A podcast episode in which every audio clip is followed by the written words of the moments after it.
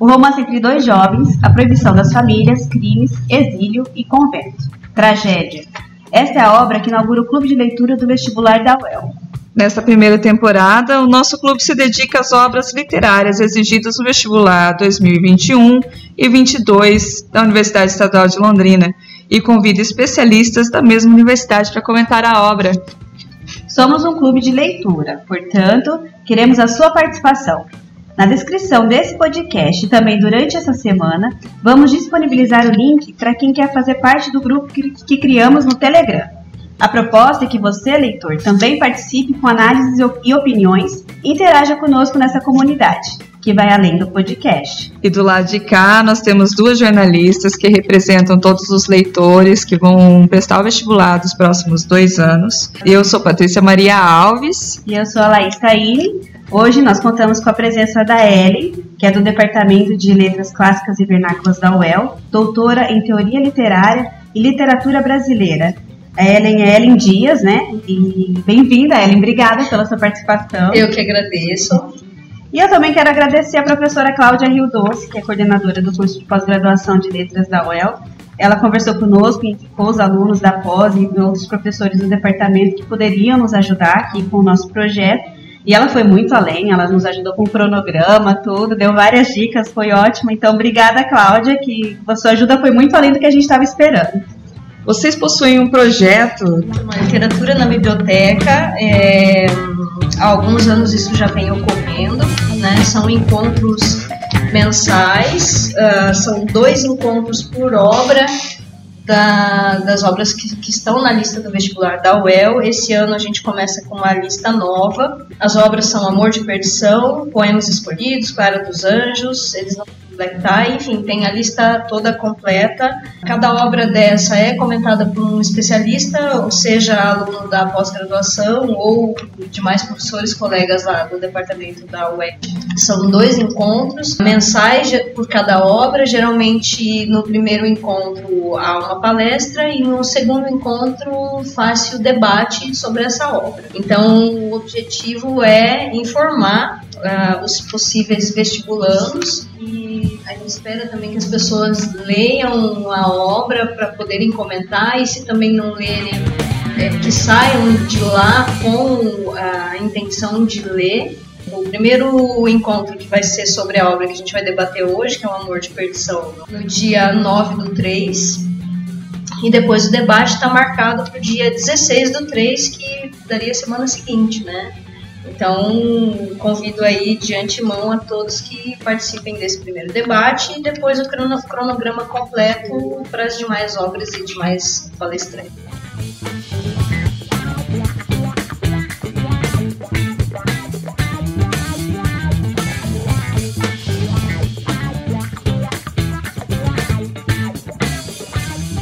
Então fica a dica para quem está ouvindo, os encontros são sempre às seis e meia da tarde, ali na sede da Biblioteca Pública Municipal de Londrina.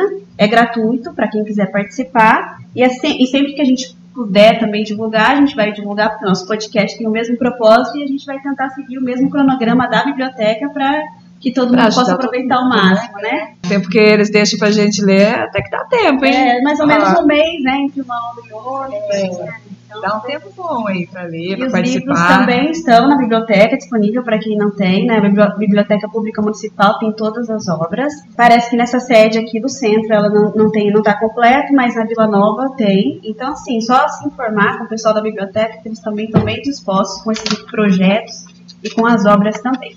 Só uma dica que algumas obras por elas terem direitos autorais já públicos, né, as pessoas conseguem em PDF e no domínio público também. Ah, eu, eu, eu tenho uns audiobook aí também que eu encontrei na LibriVox, que é ótimo. É. Vou até colocar um trechinho aqui para vocês escutarem. Amor de Perdição da LibriVox. Que ainda aos 50 anos se podia prezar de o ser. E não tinha outro dote.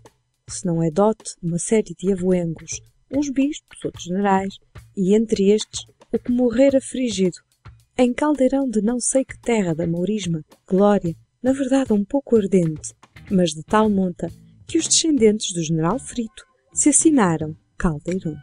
Não dá pra entender nada. Eu, aí eu tava com o livro na mão, escutando, e eu falei pra Leite, falei, ah, Laís, não vai rolar não. É. É. A gente, o livro da biblioteca, né, emprestado, né, e a gente também ouviu o audiobook junto com o livro, Uhum. pra gente ter uma, um ritmo É uma- de até- até é é uma uma boa dica, dica, é, né? realmente. Como a gente tinha menos tempo para ler até esse podcast, a gente pegou para ter um ritmo de leitura, porque senão a gente fica devagando no meio, procura um monte de coisa. Se você tiver pressa de ler, você faça isso. Agora, se você tiver mais tempo, aí você procure, porque tem muitas palavras também no livro que vale a pena Sim. ir procurar no dicionário e tal, mas esse de ritmo de leitura, assim, é bom. Uma coisa que é legal também, além de, de acompanhar o áudio com a escrita, se você tiver o livro físico, né, e se você tiver a possibilidade de, de, de riscar, vai, não vai destacar trechos e pensar criticamente sobre o que, que aquele trecho está discutindo. Então não é só uma leitura que você, ah, eu li e soube o que acontece em termos de, de resumo da história. Sim. Não, você tem que pensar criticamente sobre o que é que essa história está falando, né? Que aspectos sociais, culturais, ideológicos estão sendo discutidos ali e que são importantes para nós na contemporaneidade. É, tem até uma, um episódio que eu vou comentar depois, mas antes eu queria que a Ellen falasse um pouquinho, introduzisse a obra pra gente, para quem está ouvindo, entender que obra é essa que a gente está falando, quem é o autor, só para dar um, um gostinho agora, Ellen. Legal. Seguinte, bom, o Amor de Perdição do, é do Camilo Castelo Branco, um autor português. Essencialmente pertence à escola literária chamada Romantismo. Então, ele tem uma estrutura muito interessante, que é uma estrutura semelhante à que a gente vê hoje nas telenovelas, por exemplo. Sabe quando a gente termina de assistir um capítulo de, de novela de TV e que fica aquela cena no ar, em suspense, e aí você tem que assistir o dia seguinte para saber o que acontece? Então isso começou inicialmente com o romance de folhetim, lá no início do século, meados do século XVIII, especialmente na França, e claro, isso foi ganhando uma popularidade tão grande, porque até então o jornal, como mídia impressa, foi ganhando cada vez mais espaço, e era ele o maior responsável pela divulgação desses novos romancistas. E aí a maioria é, dos países da Europa aderiram a esse modelo de romance de folhetim, porque era uma forma de desses autores se firmarem como autores e divulgarem as suas obras que inicialmente foram publicadas em folhetim, ou seja, no jornal, no pé de página da, da diagramação, e aí você tinha que virar a folha. Se você quisesse ler só o romance, você acompanhava, ele tá, estava publicado no pé da página, só que você tinha que virar as folhas e, por consequência, você passava o olho de cima para baixo em toda a página do jornal e ali tinha os reclames ou uh, as demais notícias. Uhum. Né? Ah, que legal. O folhetim era uma forma, o romance publicado em jornal era uma forma de vender jornal também. Era uma das atrações Sim. que o jornal trazia. Então eleições. ali existiam as notícias, os classificados, os anunciantes e, além de tudo, a parte cultural e literária.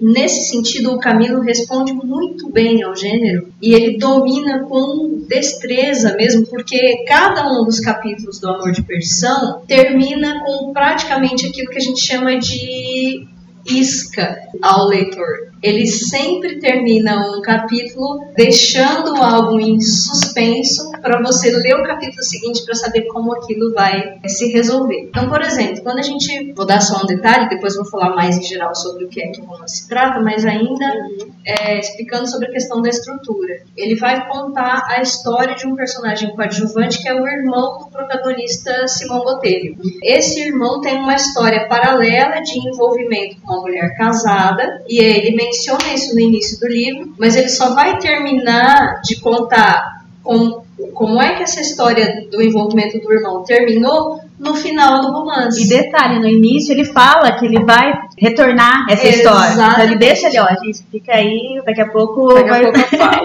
daqui a É. pouco eu conto pra vocês. E aí você me lembrou de uma questão que é muito importante na poética do Camilo Castelo Branco, que é essa questão da metalinguagem. Ou seja, o fato de dizer assim, olha, tem a história desse cara aqui, que daqui a pouco eu termino. Então o fato dele avisar que ele vai terminar é uma característica de metalinguagem, que, ou seja, é, um, é o fazer o romance, mas é o comentar sobre como o romance é feito.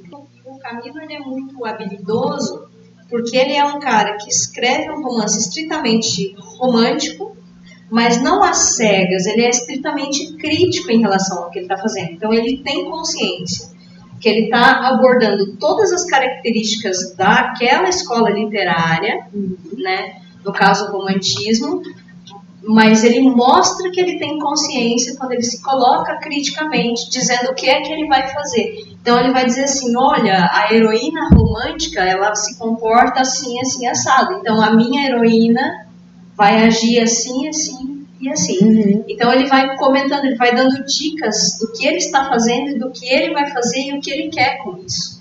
Então e... tem uma clareza muito grande. E sobre o folhetim, professora, também é uma característica é, ele finalizar no último capítulo mesmo, pegar o enredo e naquele último capítulo dar o fim na história Uhum. como novela, né? Exatamente. Todo mundo casou, todo mundo engravidou. No caso dele foi uma tragédia que aconteceu. Uhum.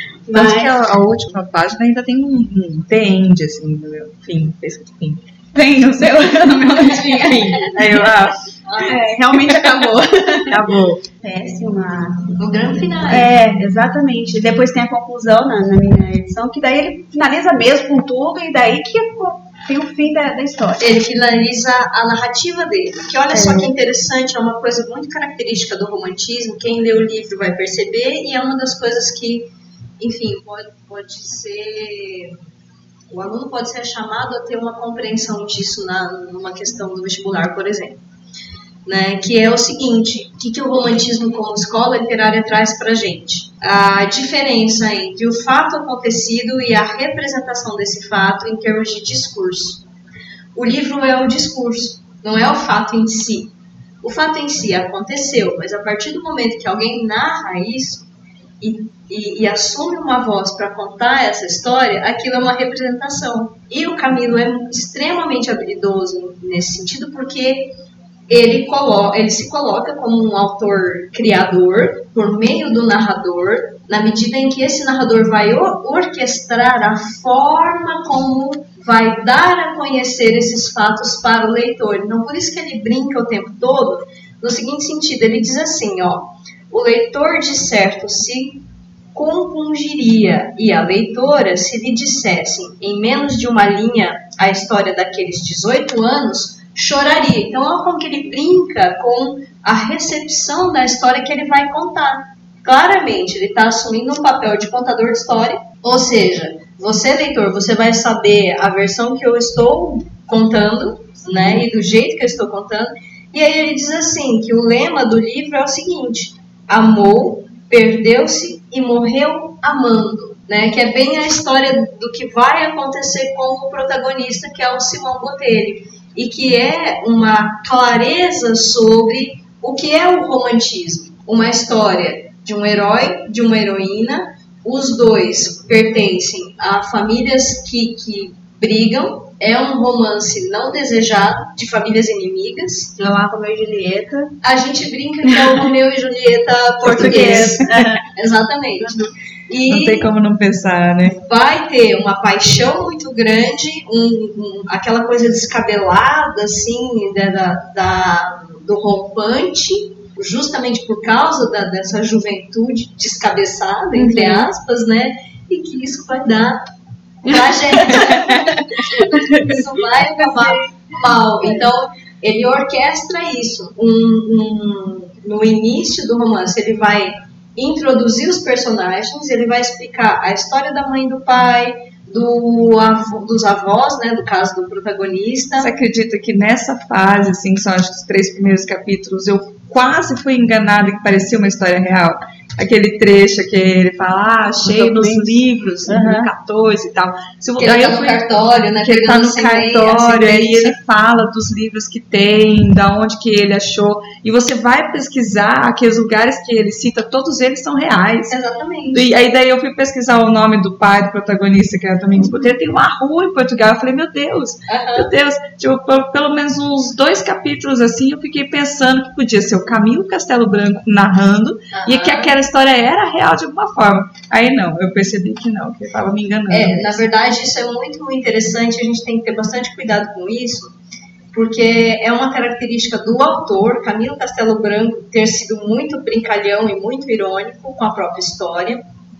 A isso se junta um, um, um, dado que é próprio da escola literária romântica, que é meio que misturar vida e obra e, e fazer a história de vida uma história ficcional ou viver a vida como se fosse uma ficção, que o romantismo brinca com isso. Uhum. É, a gente não pode cair muito nessa armadilha, não, porque é um grande barato para eles brincar com essa questão da ficção e da realidade mesmo.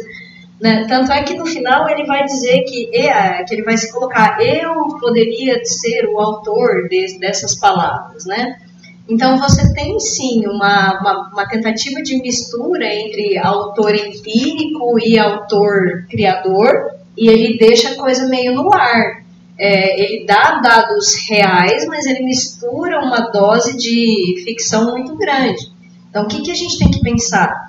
que o romance, especialmente dentro do romance, é, do gênero romance de folhetim, ele é uma representação. Então, ele é uma verdade é, que funciona no plano da leitura, da recepção do romance. Mas ficar buscando dados biográficos é, não justifica muito porque perde-se o grande barato da literatura, que é a própria função dela, a representação, sempre.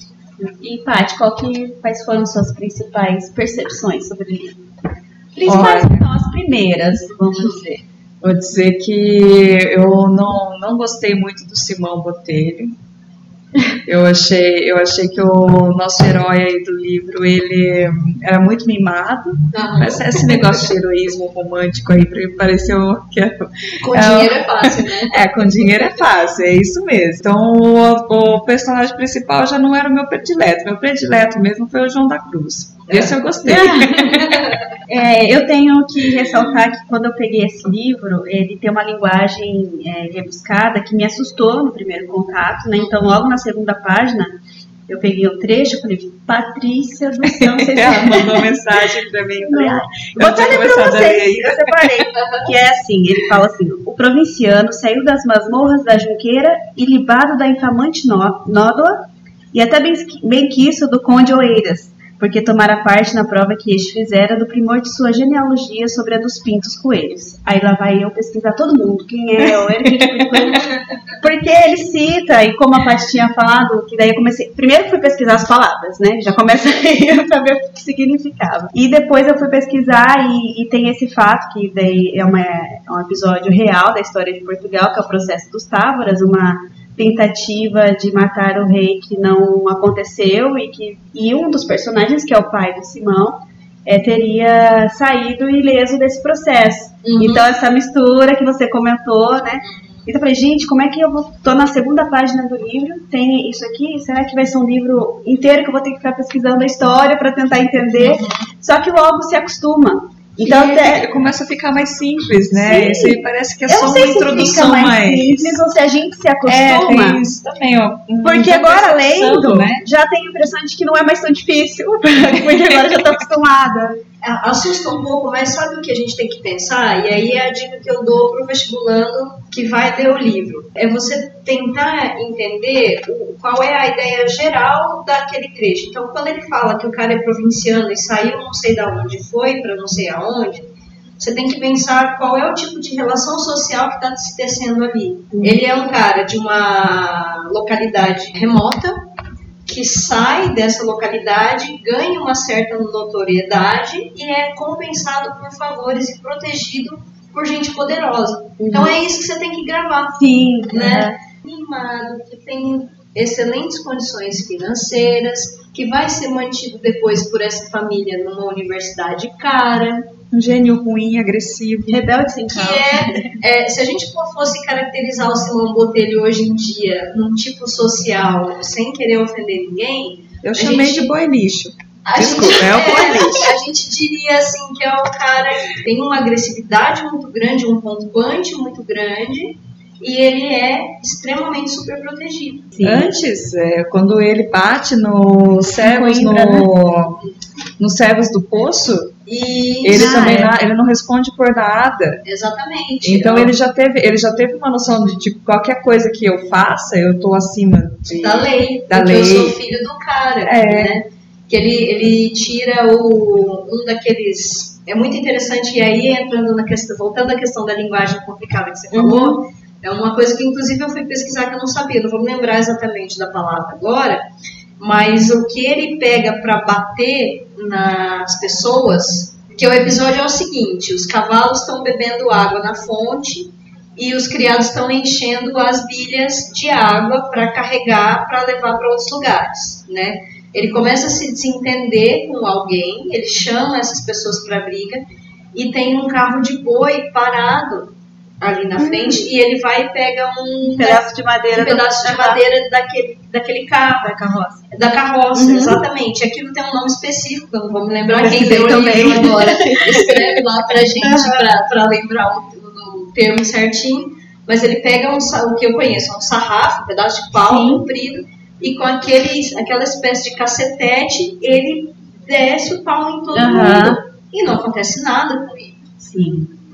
Então ele é, na verdade, um tipo explosivo e é um tipo social extremamente perigoso. Ele é totalmente descontrolado.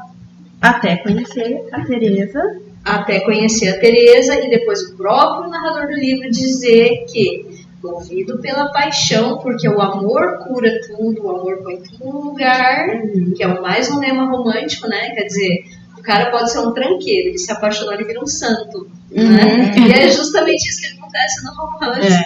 Ele virou o exemplo da sociedade. passa o tempo todo estudando, ele vai para a universidade primeiro e segundo ano, ele é o melhor aluno exemplar, não dá um pingo de trabalho. Uhum. E sobre a linguagem, eu queria que as pessoas que estão ouvindo não se assustassem pelo meu comentário, porque isso dura duas, três páginas. Depois a gente vai tranquilo. É só um susto, É, porque É uma palavra ou outra que eu precisei também fazer a busca no dicionário para ver o que, era, mas é- foi super. não é uma coisa que atrapalha, que emperra a tua leitura. Porque se você pegar aquilo e, e jogar para o contexto mais geral e pensar é, que aquilo está ali, mas está envolvendo um aspecto ideológico e social, você já joga aquilo no contexto e fica tranquilo para você se posicionar criticamente. E até é gostoso ler com esse sotaque português, porque dá essa cor local, né? De vez em quando, aquele narrador que fica na sua cabeça enquanto você tá lendo, fica falando no sotaque português também. Aham. Ora, pois. E a, é muito interessante porque eu acho que o mesmo susto que a gente leva com o Camilo, a gente leva com o Machado de Assis. Porque, por exemplo, Machado escreve num português Brasil, lá do século XIX, com palavras que a gente nem usa mais. Né? Por exemplo, é, é Tilbury, que é a carruagem pequena para duas pessoas, que é o nosso táxi hoje em dia Uhum. né? É o nosso Uber, Uhum. é o Uber da época, né? O Tilbury. Aí você ficava pensando, você pega um ponto que, que é, eu acho que é a cartomante, que ele, que ele menciona essa palavra, quando eu era adolescente, fui ler o livro, eu, eu fui ler o conto e pensei, caramba, o que, que é Tilbury? E ele mencionava aquilo várias vezes, né? A ponto de eu ter que parar a leitura, porque aquilo eu não conseguia entender, A história. né, a uhum. história, fui ler e descobri que era a charrete para duas pessoas, puxado por um cavalo só. Então, assim, em princípio você leva aquele susto, porque nós estamos no, em 2020, com palavras que caíram em desuso. E aí, de repente, você volta para um português de Portugal, no caso do- da obra do Camilo Castelo Branco, século, meados do século, quase final do século XVIII, de Portugal ainda, que é uma cultura, querendo ou não, longe, é, é irmã nossa, mas é mais longe. Sim. Então você tem um primeiro susto.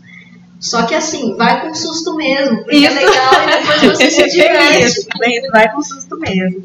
Porque é até um aprendizado, né? Porque o, o autor tem um aproveitamento da língua portuguesa, assim, absurdo. Uhum. Então você acaba aprendendo muito Exatamente. e isso não vai, não é um empecilho. Mas eu até queria que você falasse um pouco, porque ao que eu li, ele era uma máquina de escrever, né? O Camilo Castelo Branco, né? Sim, ele tem uma vasta produção, inclusive tem algumas edições que são edições conjuntas. Quando eu estava na graduação, eu tinha uma que era, por exemplo, ela assim indicava de frente para nós, estava amor de perdição, e você virava ela ao contrário, era o amor de salvação. salvação uhum. é, ele é extremamente famoso por uh, produção de romance de folhetim, tem um volume de contos, tem um volume de peças de teatro, então ele tem uma vasta produção e ele, ele tem um percurso muito interessante porque ele se lança como um escritor romântico, mas ao longo da, do percurso literário dele, ele dialoga muito com o realismo. E aí é, entra naquilo que a gente estava falando antes da gente começar a gravar. Uhum. E que vai ao encontro dessa questão da metalinguagem, ou seja, dessa autocrítica. E que vai aparecer como motivo no realismo. O realismo é bastante crítico, inclusive da situação social. O Camilo ele adianta essas questões, mesmo no romance romântico, isso só vai ganhar força tempo depois numa nova escola literária, mas o Camilo já é muito atento e para frente do seu tempo, e ele começa a abordar essas questões criticamente já no romance de folhetim. Tanto é que, por exemplo, tem um outro romance dele, se chama Coração, Cabeça e Estômago, que ele é o título já encena o percurso dele pelas escolas literárias futuras. Coração se refere à estética literária do romantismo, cabeça é uma, é uma referência ao racionalismo do realismo e da crítica do realismo e o estômago a, digamos, escatologia do. Esse livro é, que faz uma menção a todo o restante da obra que ele produziu ao longo da vida dele. Simão Botelho amava. Aí está uma palavra única, explicando o que parecia absurda reforma aos 17 anos. Amava Simão, uma sua vizinha, menina de 15 anos, rica herdeira, regularmente bonita e bem nascida. Da janela do seu quarto é que ele a vira a primeira vez, para amá-la sempre. Não ficara ela incólume da ferida que fizera no coração do vizinho. Amou também, e com mais seriedade que é usual nos seus anos. Esse trecho faz parte do segundo capítulo do livro Amor de Perdição, romance escrito por Camilo Castelo Branco em 1862. Para retornar, a gente já vai direto na história, né? Pra... que a gente, eu pedi então para Ellen falar sobre fazer um resumo, né, da uhum. obra, como é que se passa a história, sobre os personagens e tudo mais. A gente tem pessoas influentes e poderosas na, na sociedade temos o personagem da Cruz, que é o favorito da Patrícia, e a Mariana, tanto da Mariana. Mariana é apaixonada e super solista e prestativa em relação ao Simão, extremamente fiel. A gente pode dizer que ela morre literalmente, né? Por ele. morre de amores por ele. Morre de amores. Isso Olha a judiação da Mariana, é, coitada. Coitada, ela só se ferra, né? Nossa, demais, pobre. É, isso é muito interessante porque obedece muito à estrutura, pensando teoricamente na estrutura do romance, isso obedece muito à estrutura do romance romântico, que é essa triangulação amorosa. Sempre tem que ter é, um João que ama Maria, que ama Pedro, que ama e assim por diante, né? Tudo dá certo para dar errado. É, é uma, uma sucessão de desencontros, isso é muito característico. E claro, é, sempre a realização desses amores impossíveis é jogada para a morte, né? Para ser realizado no pós-morte, não na vida. Isso faz um lema romântico. Mas, é, basicamente, a estrutura da, da, intriga do romance é essa: né? um amor impossível, um, um, triângulo amoroso que acaba em tragédia. Aquilo lá do comecinho, né? Amou, perdeu-se e morreu amando. Que é o que acontece com todos os protagonistas. Todos que amaram. Todos né? que amaram e foram amados. É. Né? Não, né? o Simão é. O Simão de Botelho é filho de Domingos, um juiz, um desembargador, né? Isso. Ele está estudando em Coimbra e ele tem uma personalidade muito difícil, rebelde, e cometendo tudo que não podia lá na é um cidade. de 18 anos, né? É exatamente o que ele é e é como ele é representado. É um super bem protegido, de família rica, poderosa, com bens materiais é, e com uma certa liberdade para fazer bastante besteira Uhum. a partir disso, né? É, da mesma forma que ele está retratando um, um- um adolescente é, lá no final do século XVII, início do XVIII, isso serve para a gente pensar nas relações sociais de 2020. Quem são essas pessoas hoje em 2020? Aham. Quem elas estariam representadas, que ela- né? como, elas, é, como elas estariam representadas há 200, 300 anos atrás? Essas estruturas sociais elas mudaram? Então, por isso que a gente está lendo Amor de Perdição hoje para o vestibular da UEL. E no É uma das, das dúvidas que eu tinha mesmo, assim, é como que eram feitas as escolhas dos, dos livros, porque são, são inúmeros exemplares da nossa literatura, da literatura portuguesa, o Mundial tem embasamento para poder estar nessa lista. Por que que o Amor de Perdição está entre esse- esses escolhidos, assim? É, não só essa obra, como todas as demais que foram escolhidas, justamente porque trazem é, questões que, embora foram abordadas há anos atrás, se mostram atuais e importantes para serem discutidas agora. E o de fato é um- uma história de romance, como você disse, de proibição, né? Que as, as famílias não permitiam, porque eram vizinhos e os pais não se davam muito bem. E o Ambas famílias ricas, né? Sim, Exatamente. Tadeu tinha uma filha, Tereza, única filha, né? Tereza Sim. de Albuquerque. Uhum. E, e eles se apaixonam por pela janela, né? Eles nem se, se tocam. Trocam É, cartas. Se trocam cartas durante todo esse período de amor, porque depois que eles se conhecem, o Simão também volta até para Coimbra e retorna, mas ele muda a personalidade totalmente, porque ele vê que mudando, sendo uma pessoa boa, e ele se tornou exemplo de sociedade, né? Ele foi do, né? bem comportado, É, e aplicado, Ele- aluno aplicado. acreditava que sendo assim ele conseguiria algum dia o aval dos pais para que ele pudesse casar. Ele ousou sonhar, né? Tem uma parte no livro que ele fala, ah, todas aquelas ilusões que você criou para a gente, a Teresa Isso. escreve na carta e tal. Na É, última carta, Na inclusive. última carta. É. Tipo assim, por algum tempo eu achei que a gente pudesse ser feliz de fato, mas depois eu vi que as nossas tragédias é o que é e tal. É que o que acontece, né, Ellen? O pai da Teresa viu que eles estavam lá de namoricos na janela, né? E não é nem nada, nada grave, viu, gente? É só descobrir, é só desconfiar que eles estavam se olhando pela janela. Não tem nem toque, nem beijo, nem nada. No é só olhar. Eles não se aproximam. Se não me engano, tem um momento em que eles se pegam nas mãos. Nas mãos. Mas nada além disso. Então Uhum. era uma coisa extremamente proibitiva. Né? Sim. E o pai vendo o que estava ali acontecendo, ele já tinha uma promessa do primo, o primo Baltazar, primo da Teresa. Ele gostaria que os dois se casassem, mas a filha, já apaixonada, já fala que não, não quer, não vai casar com, com o primo. Não vai Inclusive, ela fala na cara do primo, né? Tipo, meu Ela, filho. não, você tá completamente enganado, É, você tá- acha que eu tô querendo, porque o primo tava super iludido, achando que ela tava toda na dele. E aí, quando ela fala isso, ele fica super. Como é que é a palavra? Quando é despeitado, né? Hum. É, mas tem um outro detalhe que é muito importante pensar vou sobre a sociedade. outra palavra.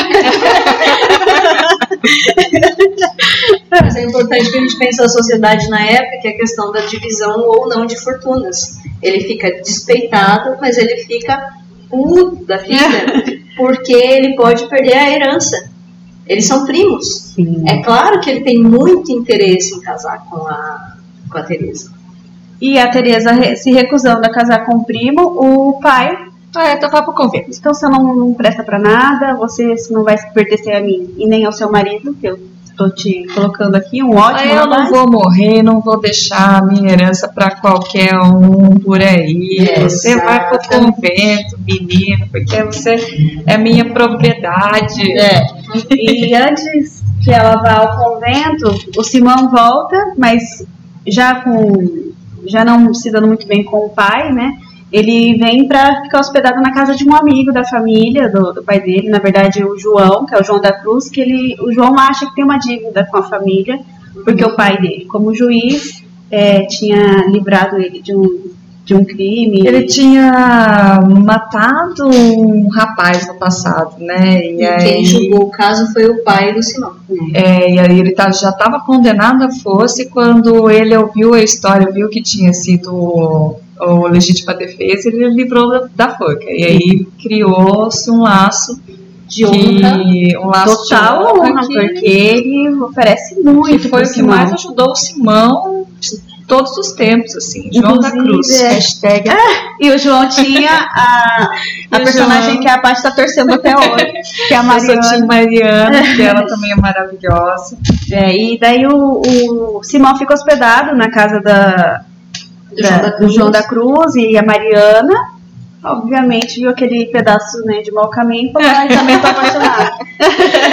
Na verdade, ela falou assim: Eu quero me ferrar, e É. eu vou me ferrar esse cara. Como que eu vou me ferrar? Porque ela fala mesmo, eu fico pensando, assim, Mariana do céu. Tem uma passagem lá que ela fala assim, ó, eu olho pra você e vejo que as suas desgraças não estão nem começando. Ela olha pra ele e fala, as suas desgraças não estão nem começando e ela resolve Mesmo assim, entrar nesse barquinho. Ela Não tem nada pra fazer. eu ela pensa, coitado, eu vou tentar salvar esse cara. É, Ai, e, e nessa céu. situação, é, com o pai, é, o, o Simão, vai é, visitar a Teresa na casa antes que ela vá para o convento e tem uma situação lá que os capangas do, do Baltazar entram em conflito com o pessoal que estava com o Simão, né, que era ajudando ele. ajudando. Eles dão um tiro no Simão, aí o João da Cruz vai lá e mata todos eles.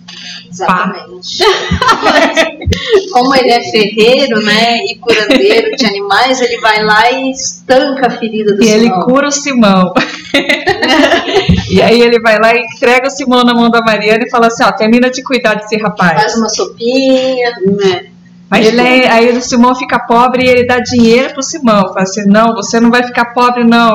Aqui você Pega todas as economias Da família. todas da família, economias da Mariana. Nossa, gente do céu. Tudo errado. Tudo errado. É. Nossa, se eu, eu podia aconselhar hoje o João, né? Não, não faz. João. A Mariana também, né? Ô, Mariana, não faça Larga desse pó, põe É, a lixa. É.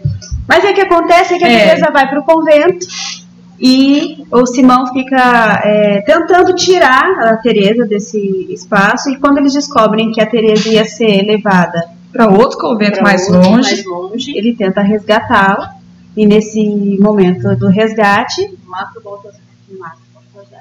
Mas o Baltazar também merece. Não, desculpa. não posso falar isso das Não. pessoas, mas ah, ele tava sendo um.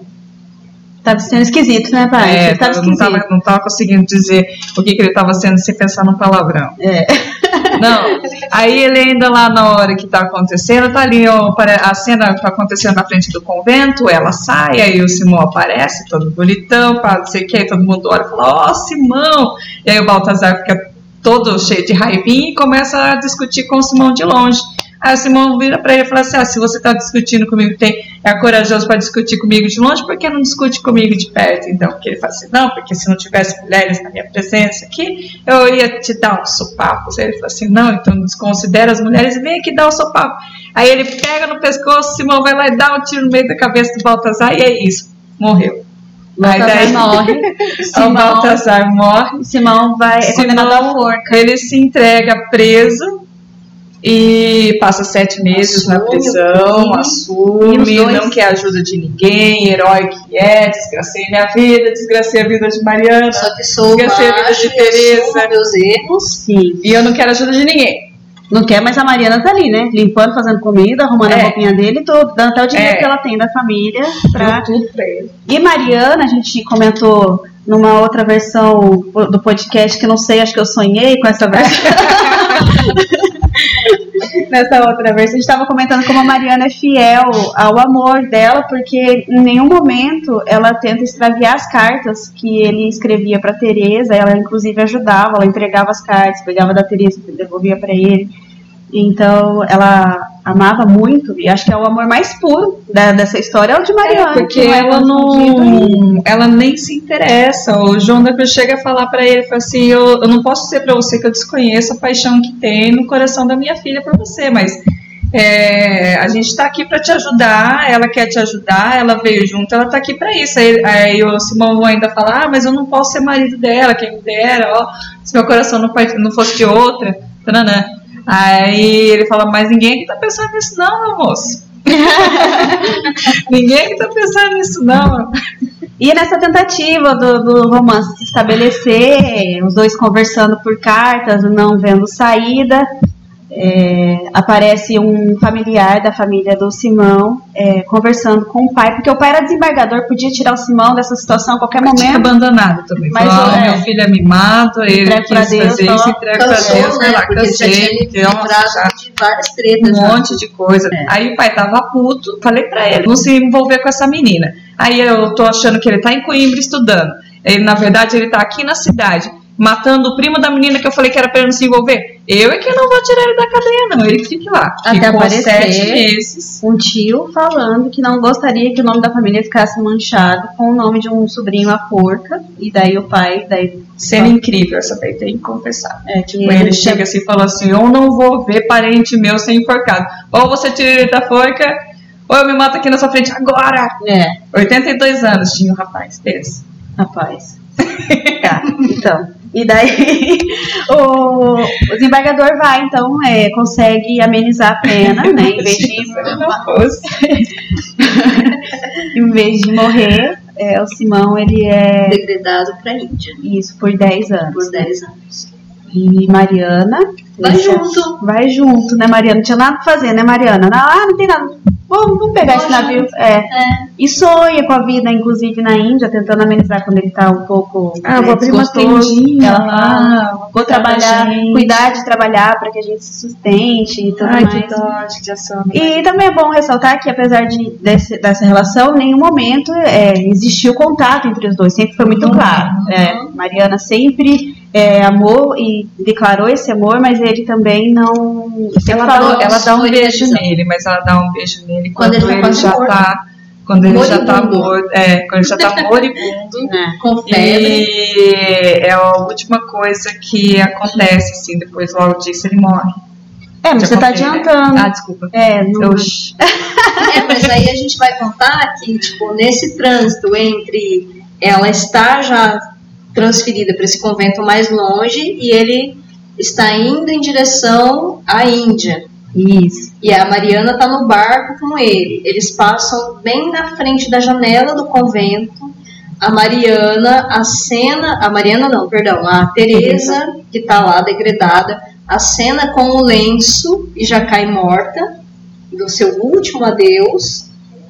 E, né? e ele até comenta que não é mais a Teresa, já é um cadáver. é o cadáver, da né? Teresa. É o cadáver que aquilo ali na janela é o cadáver de Tereza? É.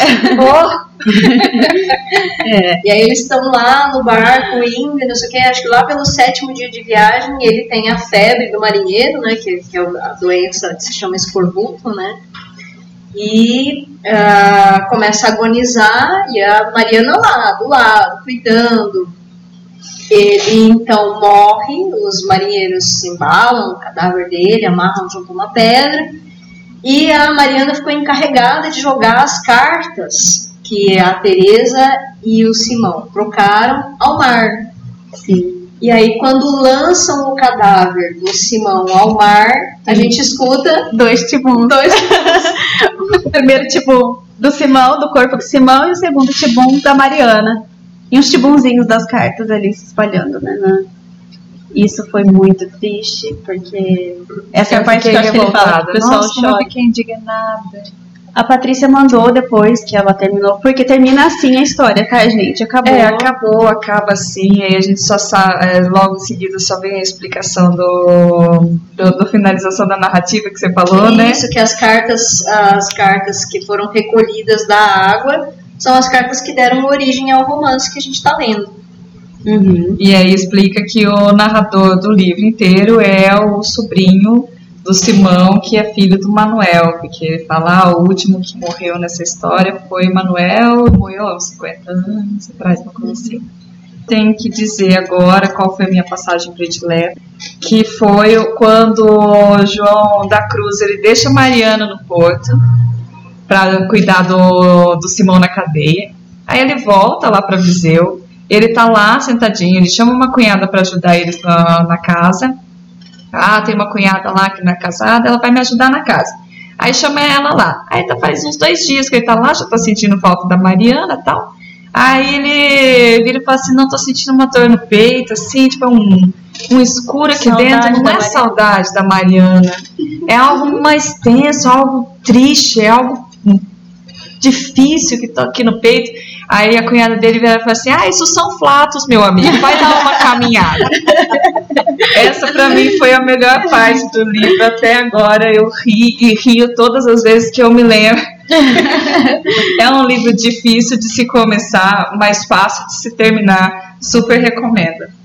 É, e pegando esse gancho aí que você mencionou, né, dessa questão do riso, isso é muito bacana porque aparentemente é um livro sisudo e, e, e, trata assim com uma seriedade, com uma questão pesada, dramática, né, da, da, do fato amoroso, da paixão impossível, mas ele tem uma ironia muito fina que perpassa todo o romance e nesses, nesses momentos que você citou, por exemplo, a gente ri muito.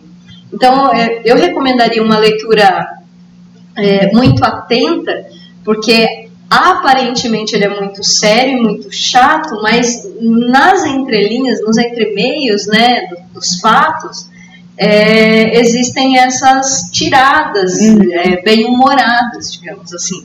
A gente tem que estar atento para isso, porque a leitura para vestibular também pode ser diversão, né? Não precisa ficar tão pesado assim. E já que você mencionou o vestibular, lembrando que é uma obra do vestibular da UEL, o que, que você acha que uh, o, processo seletivo, é, por que, que escolheram esse livro, o que, que, que eles podem cobrar disso? Ah, sim. É, vamos pensar que a, a intenção do podcast é, inclusive, convidar é, as pessoas a lerem o romance atentamente e não lerem propriamente os resumos. Eu sei que eles são muito bem intencionados e em algum momento específico, pontual, esses resumos ajudam, mas é, para o próprio leitor confiar na leitura que ele for fazer do romance.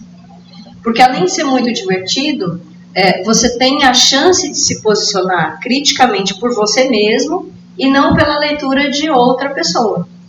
Né? E o que, que a prova do vestibular ela vai é, exigir de você, vestibulando? Que você se posicione criticamente, você entenda é, as relações é, sociais, culturais, ideológicas que, que o livro traz, como é que essas, é, como é que esses, essas características elas se construíram é, no momento em que a história se passa, ou seja, lá no, no final, no, no, final do século XVII, início do século XVIII, até meados do século XVIII, é, como é que isso era na época, como é que isso está hoje, como é que a gente pode transpor, digamos assim, essas figuras é, emblemáticas, né, os protagonistas, é, e achar correspondentes na contemporaneidade. Será que essas questões que a gente vê que foram discutidas há 200, 300 anos atrás, como é que elas se desdobram hoje em dia? Elas ganharam novas motivações? Elas continuam as mesmas? Né? Eu acho que uma das funções da gente ler isso para o vestibular é saber dialogar com uma distância temporal e perceber o que é diferente, o que é semelhante, o que pode ser mudado, o que não pode, então, o, o que, que o vestibular ele, ele, ele pede como habilidade? Né? Um, um senso crítico em relação ao desenrolar é, histórico, social e ideológico, né? de você saber fazer o contraponto entre o que você vive hoje e como as coisas foram representadas anteriormente. Por que, que aquilo que foi representado anteriormente tem importância hoje? Né?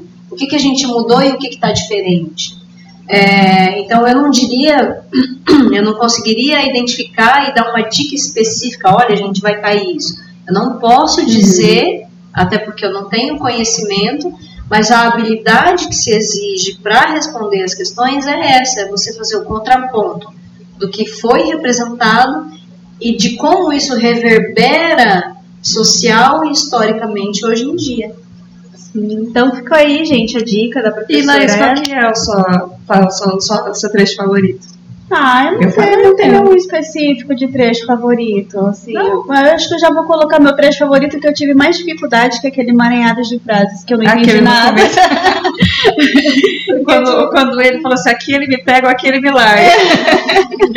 Eu pensei que, no, que o projeto nem iria mais pra frente a partir daquele momento, mas que valeu muito a pena continuar. É, mas acho que é importante a gente pensar que todas essas obras que são datadas historicamente, elas, elas fornecem um primeiro desafio para o leitor que faz com que a gente estabeleça um pacto de leitura. É bem o que você disse, ou, ou continue ou me deixe, né? Eu acho que você resistindo a esse primeiro momento e você já você já consegue se equilibrar e entender o que, o que é que o livro está te propondo como desafio. E claro, você como leitor você vai aceitar ou não. Você tem o direito de fechar o livro pôr ele na gaveta e falar, não vou pegar isso nunca mais. Né? É, mas, como leitor crítico que a gente é, pode e deve ser, que é a habilidade principal exigida para um vestibular, por exemplo, é saber que vai existir uma série de dificuldades, mas que a partir do momento que você engrena naquilo e você aceita o desafio, você vai conseguindo desvendar a, essas mesmas dificuldades.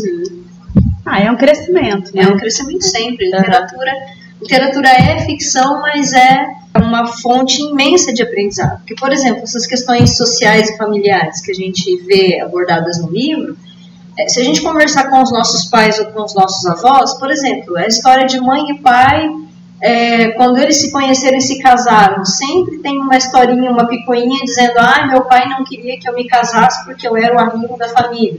Eu tenho uma história assim na minha família. Entende? Isso está representado no livro do Castelo Branco, mas por que está ali? Porque era uma prática social recorrente? Isso continua hoje em dia? Então é importante a gente saber ler essas coisas também.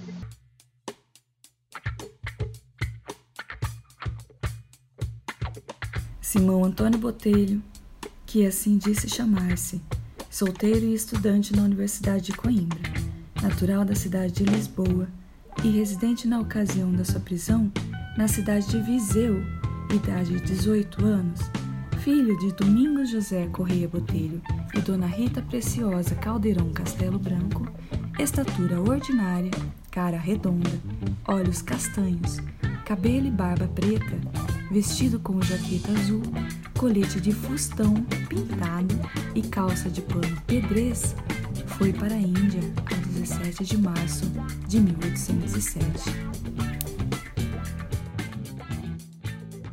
Então tá aí, gente, professora Ellen Dias. É, lembrando também que o pessoal que está ouvindo e quer participar da- dos nossos próximos podcasts, a gente vai seguir o cronograma da biblioteca mesmo. Então, o próximo a ser discutido vai ser poemas escolhidos do Gregório de Matos. E também é, a gente está lembrando que tem o link para o grupo do Telegram, que a gente quer essa interação, quer ver o que o pessoal está falando, o que está lendo, o que está achando do livro, porque de repente a gente pode até colocar um comentário de alguém aqui no podcast. É, uma coisa que a gente gostaria é que vocês participassem com a gente. A gente está aqui, a gente vai fazer as leituras dos livros. Façam também, mandem suas dúvidas. A gente pode perguntar para o nosso especialista que vai vir convidado aqui. E é legal fazer essa participação, porque a gente vai fazer comentários também sobre as obras e a gente está querendo ajudar vocês. A gente está se divertindo também, né? Sim. Porque a literatura é muito legal. E lembrando que a Ellen também vai estar na- no próximo, no primeiro encontro do projeto Literatura na Biblioteca, no dia 9 de março, e depois no dia 16 para um debate. Então, essa conversa que a gente teve aqui hoje com a Ellen, vocês podem ter pessoalmente e ver como doce e gentil é a Ellen aqui. Então, obrigada, viu, Ellen? Eu que agradeço. É, boa sorte para todos e espero que todos se divirtam mesmo, porque estudar também pode ser divertido na medida em que a gente, cada um fala um pouco e conversando a gente aprende bastante. Sim. E eu acho que quanto mais leve, mais divertido é, mais a gente guarda informação. Obrigada, então. Gente, até a próxima, então. Até a próxima. E não esquece, entra lá no nosso grupo. Beijo, tchau. Tchau. A trilha sonora deste podcast é da banda londrinense Aminoácido.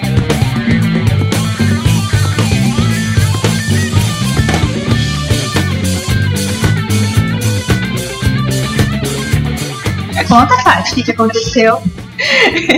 Eu esqueci de ligar o computador na tomada, parou de, parou de gravar. A gente tinha terminado o podcast, não é, Ellen? Sim, tinha... não tem problema. Vamos lá é de tão divertido, vocês perderam, vocês nunca vão saber o que a gente O que a gente falou. conversou. É uma pena.